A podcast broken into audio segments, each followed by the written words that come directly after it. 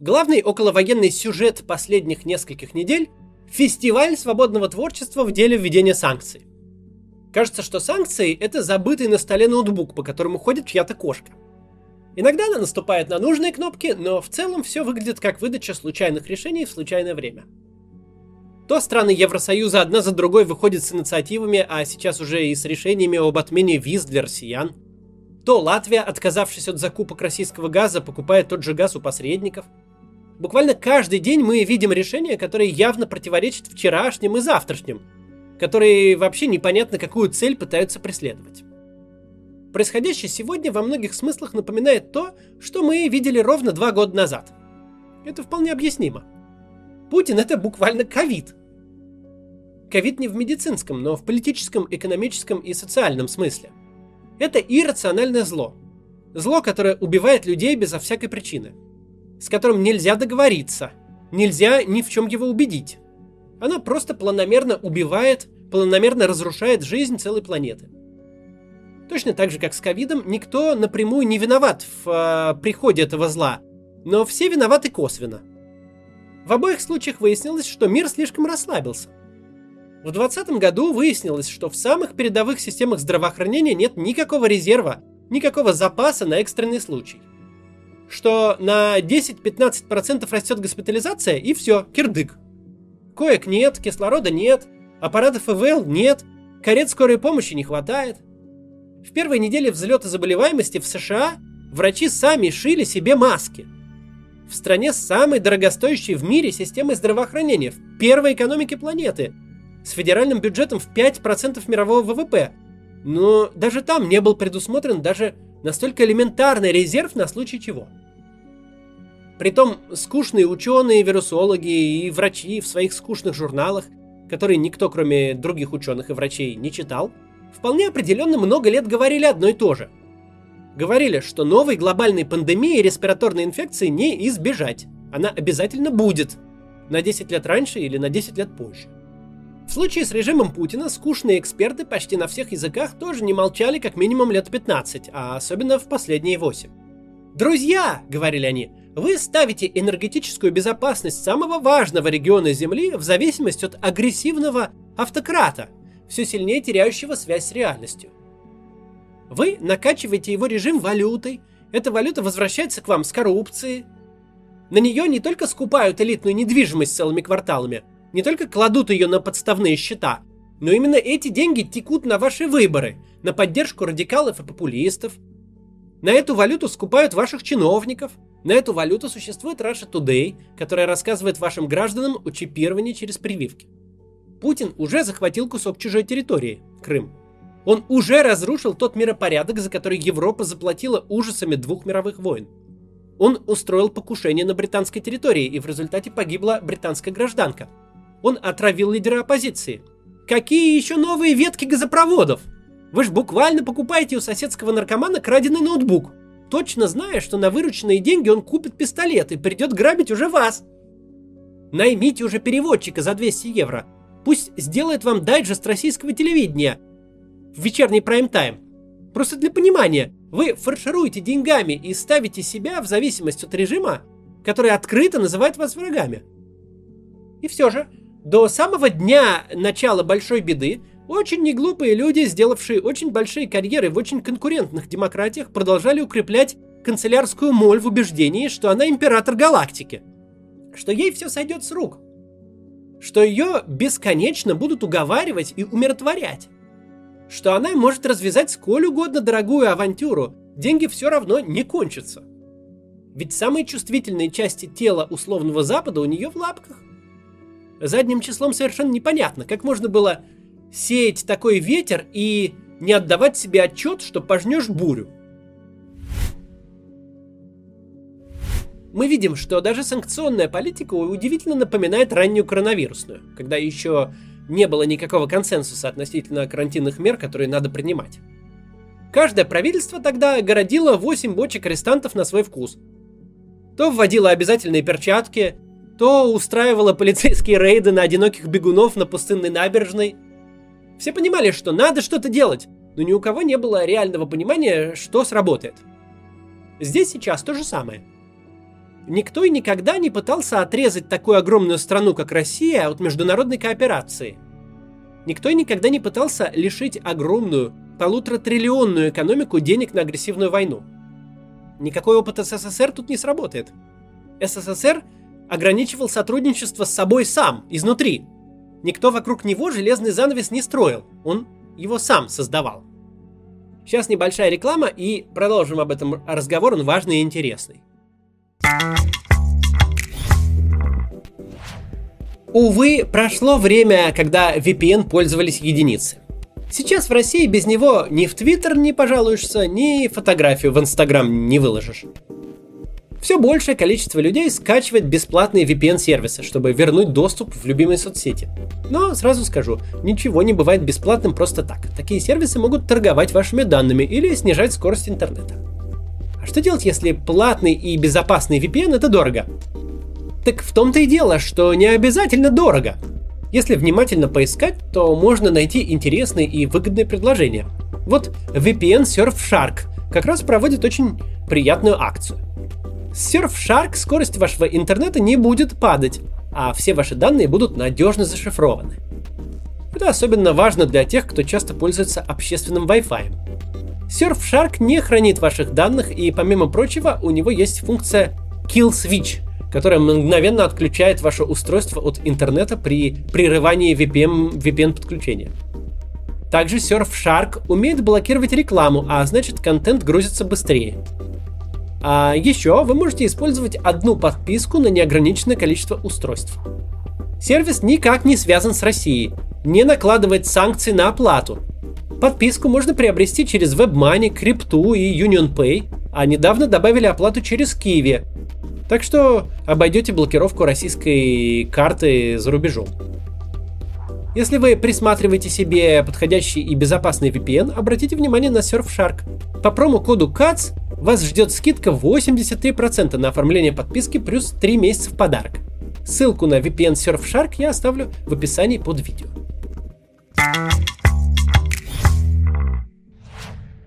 Продолжаем.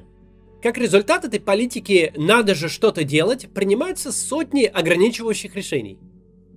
Из них десятки полезных, а остальные в лучшем случае безвредные, а часто просто имеют обратный эффект – Немалую такую долю решений вообще непонятно как соблюдать.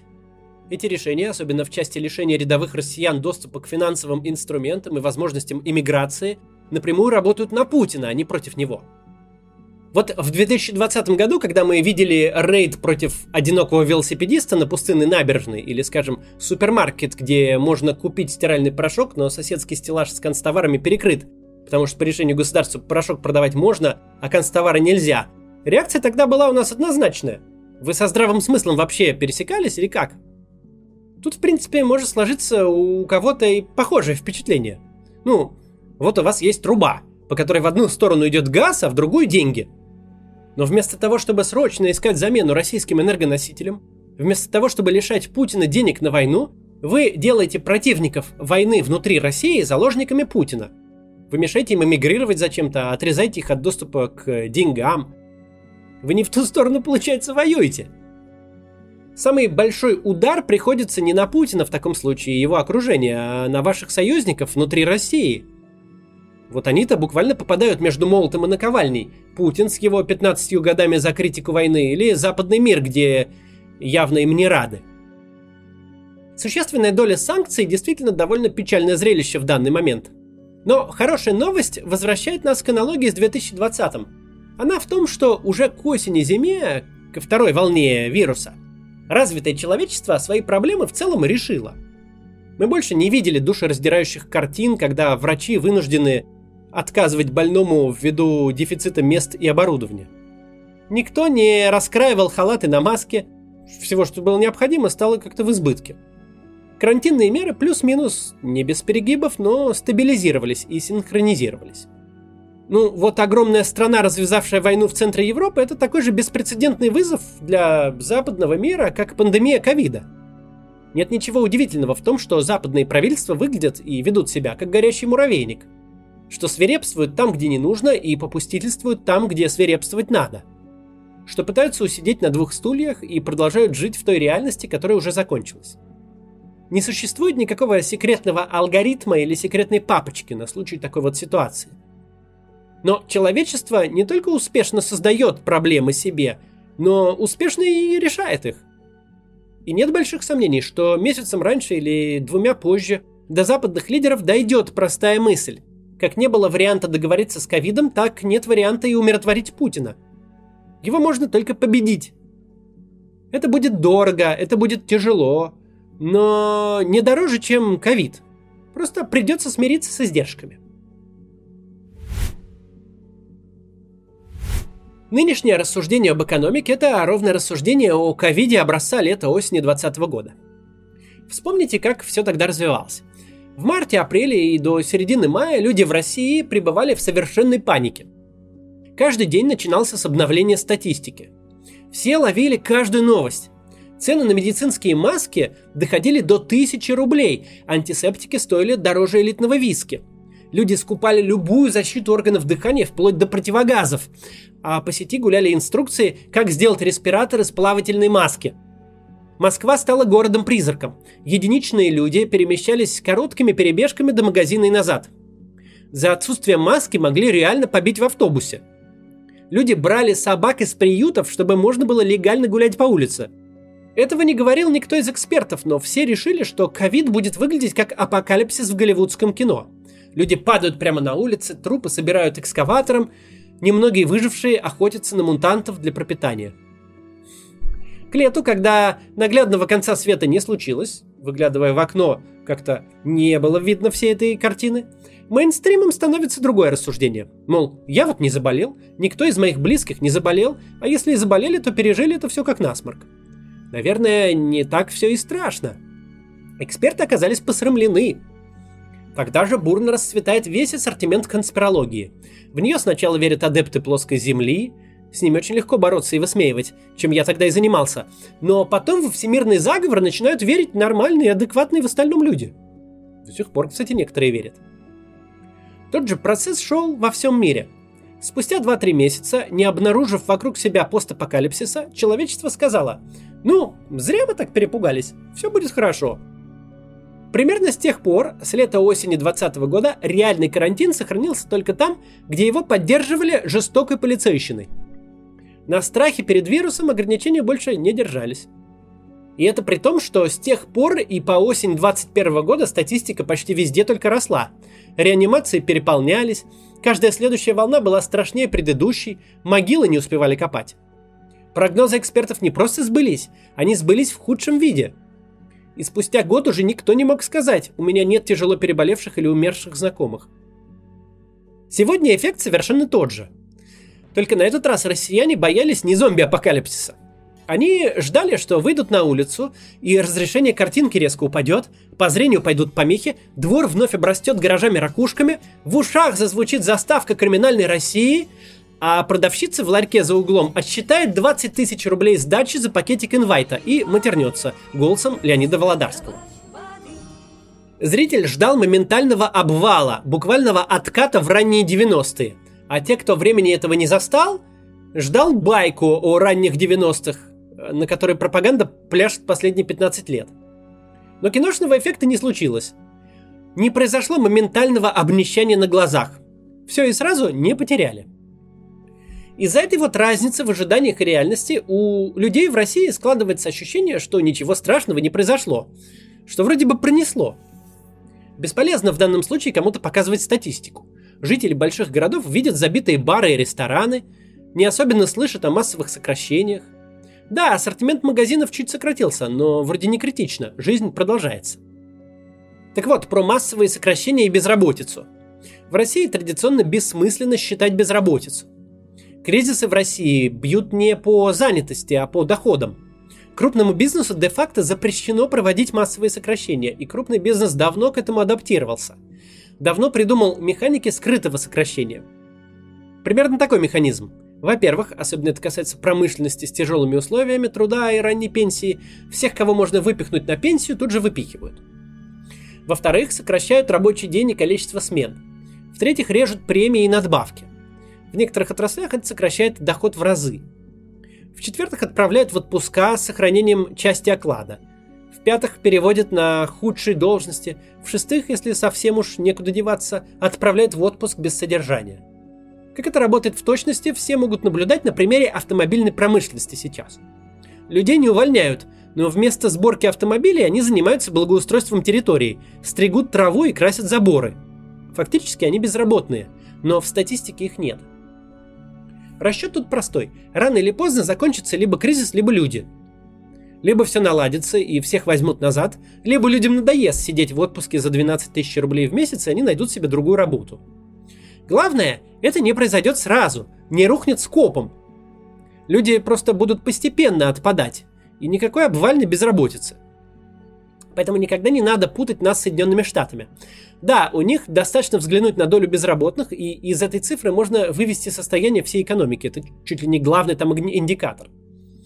У нас так не работает. Не работает сознательно, не работает традиционно и не работает по политическим причинам. Краткий ответ на вопрос, какова сейчас безработица в России, мы не знаем. И никто не знает. Мы можем видеть это по самым заметным предприятиям, потому что проблемы в такой отрасли, как автомобильная, не скроешь.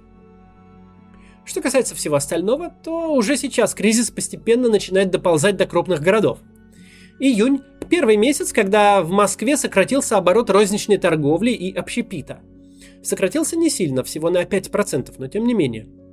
Под самым серьезным ударом сейчас находится не сырьевой сектор – металлурги, горняки и машиностроители. Прямо сейчас под э, мощнейший прессинг попадает угольная промышленность. С 1 августа начал действовать запрет на продажи в Евросоюз, а поставлять уголь больше особо и некуда – Проблемы отраслей постепенно будут расползаться по экономике. Но это мы еще не дожили до декабря. Именно с декабря Евросоюз урежет закупки российской нефти на 90%. Это проблемы для бюджета, это проблемы для занятости, проблемы для внутреннего спроса. Не надо ждать массового обвала и удивляться, что его нет. Надо смотреть на статистику, где вполне отражается та тысяча мелких порезов, которые не обещают падение потолка на голову, но показывают, что жизнь постепенно становится хуже. Россия – это огромная экономика. Экономика крайне инертная. Пока у российского государства имеются деньги и на то, чтобы вести войну, и на то, чтобы сглаживать шоки. Но не надо быть большим экономистом, чтобы понимать, что долго так не продлится. Если ваши расходы все время растут, тут надо платить военным, тут поддержать э, фактически безработных, э, тут закрывать дыры предприятий, помогать олигархам, а доходы при этом пусть медленно, но сокращаются, тут отрезали уголь, там упал НДС, в декабре отлетит нефть, то в среднесрочной перспективе у вас будут большие проблемы. Будут ли эти проблемы похожи на моментальный апокалипсис? Нет, не будут. Заметят ли их все и ударят ли они по каждому? Да, ударят. Есть известное выражение – Рынок можно вводить в заблуждение какое-то время, но его нельзя обмануть. То же самое можно сказать о человечестве. Какое-то время можно себя убеждать, что ты схватил Бога за бороду, и сама золотая рыбка у тебя на посылках. Какое-то время можно смеяться над непоследовательностью ответа на агрессию. Но человечество умеет решать проблемы. А Путин для развитого мира – угроза, которую нужно ликвидировать любой ценой. И человечество проблемы решит и в этот раз. До завтра.